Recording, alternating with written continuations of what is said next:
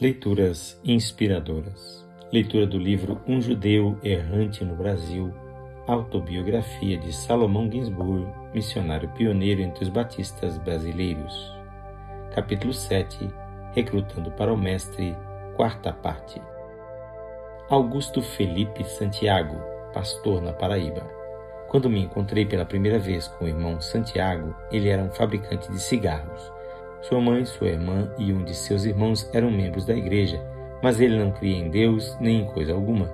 Estudara no seminário católico, onde vira muita hipocrisia, corrupção e pecado, tudo à guisa de religião, de modo que se decidira a não querer nunca mais saber de religião. Mas sua mãe e sua irmã estavam orando, e o bom Deus ouviu o seu clamor. Iniciei um ponto de pregação em casa delas, situada em um dos mais populares subúrbios da cidade do Recife, e não demorou muito tempo para o irmão Santiago sentir o Espírito de Deus impelir sua alma e levá-lo a ajoelhar-se e a clamar por misericórdia, perdão e poder. Após sua conversão, o que acontece sempre com os crentes brasileiros, dedicou-se inteiramente ao trabalho, tomando parte ativa principalmente na pregação mantida em sua própria casa. Seu testemunho, depois de muitos anos de oposição, era convincente e muitos foram trazidos aos pés de Cristo. Com a ideia de um seminário no Recife, de pronto ele me procurou e me disse que desejava entregar-se ao trabalho de pregação do Evangelho ao seu próprio povo. Eu estava orando a seu respeito e havia planejado falar-lhe em tempo oportuno, mas o Senhor respondeu à minha oração antes que eu esperasse. Tornou-se um bom estudante e é hoje um dos nossos melhores pregadores e obreiros. Toda a igreja que ele tem pastoreado tem se desenvolvido.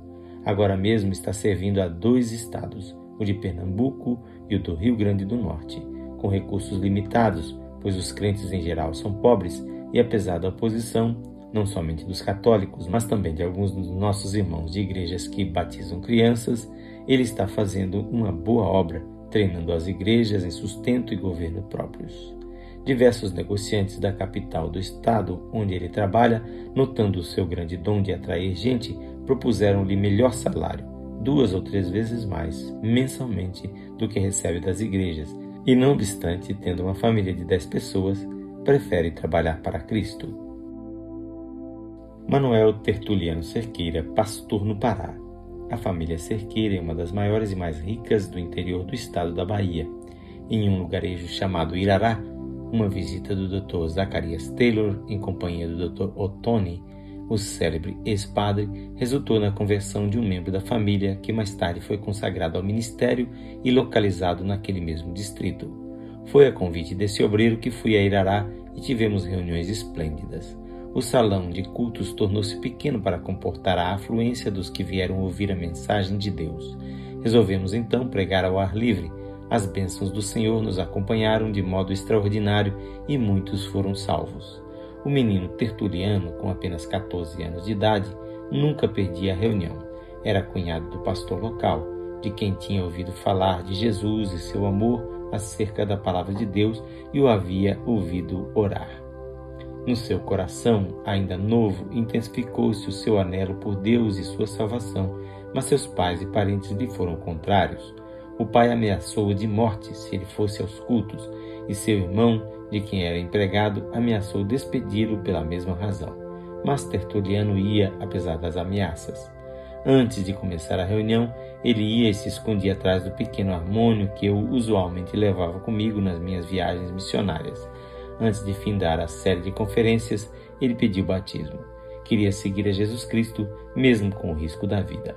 Batizei-o perante uma grande multidão e recomendei-o a Deus, advertindo-o a consagrar sua vida e seus talentos ao bendito Senhor para seu serviço e para o Brasil necessitado. Na ausência do pastor, ele dirigia os cultos e tornou-se muito útil. Apesar de ser perseguido e mal entendido pelos seus próprios pais e parentes, continuou firme e fiel, dando um testemunho excelente diante de todos. Logo depois do batismo, ele me revelou o desejo de pregar o Evangelho ao seu povo eu estava orando e o acompanhando. Supri-o de livros e papéis até chegar o tempo em que me convencesse de que ele o faria bem. A igreja o recomendou cordialmente e o pastor local deu seu inteiro consentimento, e assim eu o trouxe para a capital e o apresentei à junta estadual.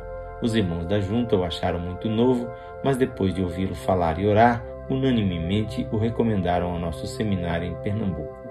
Tertuliano chegou ao Recife e o deão do seminário, o irmão de L. Hamilton, depois de vê-lo, escreveu-me e perguntou-me se eu pensava que o seminário era jardim de infância, mas que, como eu havia recomendado tão fortemente, iriam tentar experimentá-lo por seis meses ao menos. Ele provou-se um excelente estudante e um líder no atletismo. Formou-se com honras e hoje é pastor da primeira igreja no Pará, em Belém, a Nova York do Vale do Amazonas, e está fazendo um trabalho excelente. Para coroar tudo isso, ele hoje está estudando medicina e brevemente será um médico pregador, fazendo sua vida mais útil para a causa do Mestre naquele grande estado e campo necessitados. Na próxima leitura teremos a quinta parte deste capítulo. Quem faz esta leitura é seu amigo Pastor Edson Grando. Que o Senhor Jesus abençoe ricamente a sua vida e a sua família.